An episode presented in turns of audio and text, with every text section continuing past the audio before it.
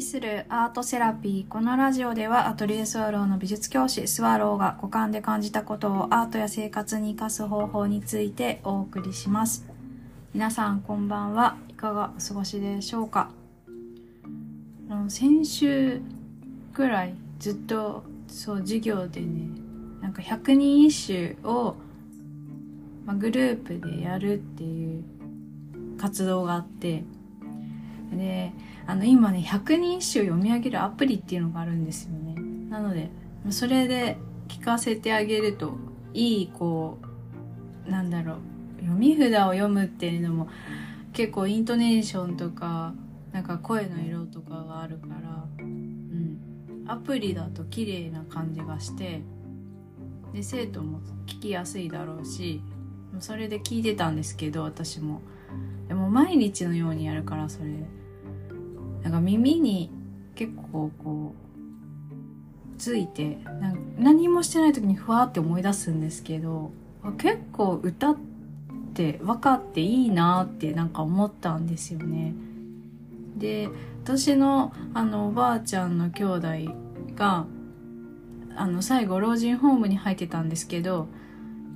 いつも毎晩、えっと、百人一首の和歌を一つこう読んででそれから寝るのって言っててあなんかわかる気がするって思ったんですよね。なんかねその短い言葉の中に風景とか人の気持ちがギュッて入っていてしかも考える余地があってあ綺麗だなとか思ってそう最近そんなことに興味があります。であそうあのそれとは別にあの2023年の春夏のオートクチュールのコレクションシャネルなんですけど見てたんですよ今。ですごい良くて。でどういうのかっていうとなんかトロイの木馬みたいな感じで。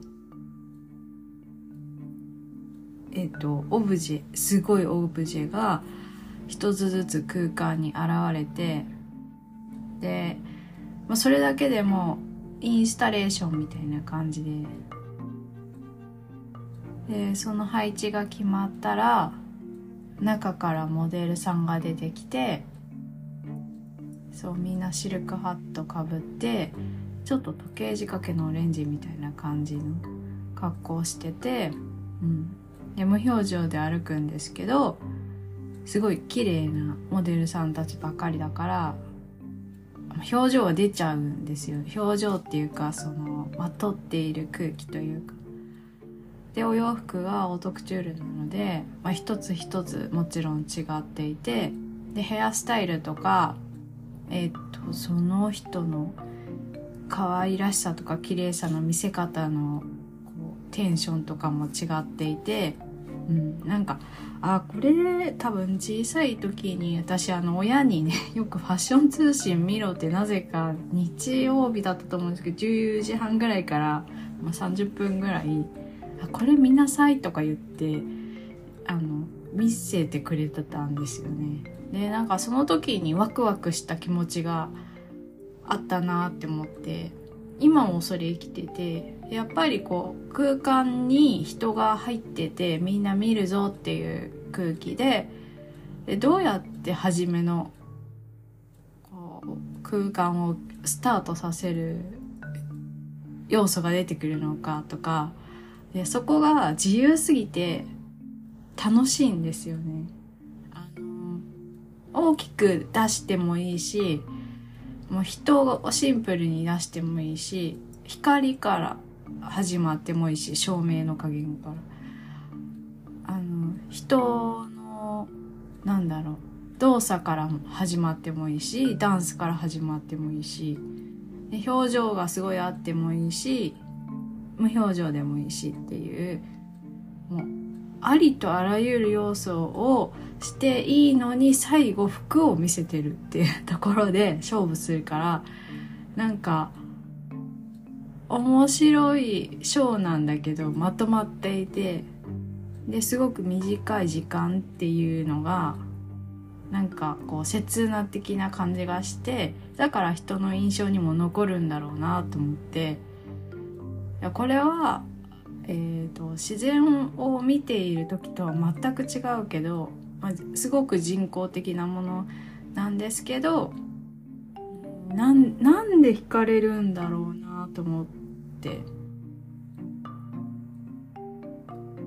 なんでですかね。まあももちろんワクワクするっていうのもあるんですけどうんと例えばねあの体の可動域を広げるようなえっ、ー、とことを体に施すとしてで、まあ、その方の特性とかもあってそそこに合わせて何らかのアプローチをすると広がりますよね。それと似てる気がして多分想像力の可動域みたいなのがあってでそれは、まあ、日常から脱するっていうか逸脱するとパッてこう広がるんですけどでもそこに加速させる要素をなんか手に持つっていう状態ででもそれはコントロールしたいから手に持つんじゃなくてなんかなんだろうな。面白い面白いでしょっていうこう試していいよっていう感覚も一緒に手に持つとなんか掛け算してる感じなんですよね。足し算じゃなくて。でそれがなんか試していいよってなってしかもそうなると人ってなんか持っている自然のナチュラルな法則を使うとバッて力が発生するって無意識に思うんですよね。だから、うん、なんだろう。な、モデルさんだったら、まあ美しいって一通りじゃないから、いろんな美しいを選ぶこともできるし、でも美しいというところに、ちゃんとこう、戻、戻ってこれるので、どの人が見たとしても、ああ美しいなって思うんですよね。なんかそのこう可能性を掛け算にしてなんかドゥバーみたいな感じで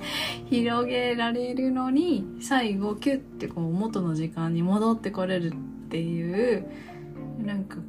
楽しさ。やっている人もきっと楽しいだろうし見ている人も一緒に楽しもうってなんか言われてる気がしてでそこにちゃんとまあそれは商品なので買う人の厳しい目も入るんですけどなんかそういうところも相まって魅力がもう何何層にもなっている、まあ、人工的な時間軸。これは自然発生はしないけど、うん、なんか惹かれるなっていうのが今でもあります。でこれのこういう力の使い方って多分老若男女でなんか通ずるものがある気がしてそう。だからまあ自然だけではないんだけど人ってそういうこともできるんだなって思ったらああなんだ私ちょっと日常に埋没しそうになってたなってそうここ23日そう思いました。はい、えー、今日はちょっとそんなことを思ったのでお話ししてみました。最後まで聞いてくださってありがとうございますそれではまた。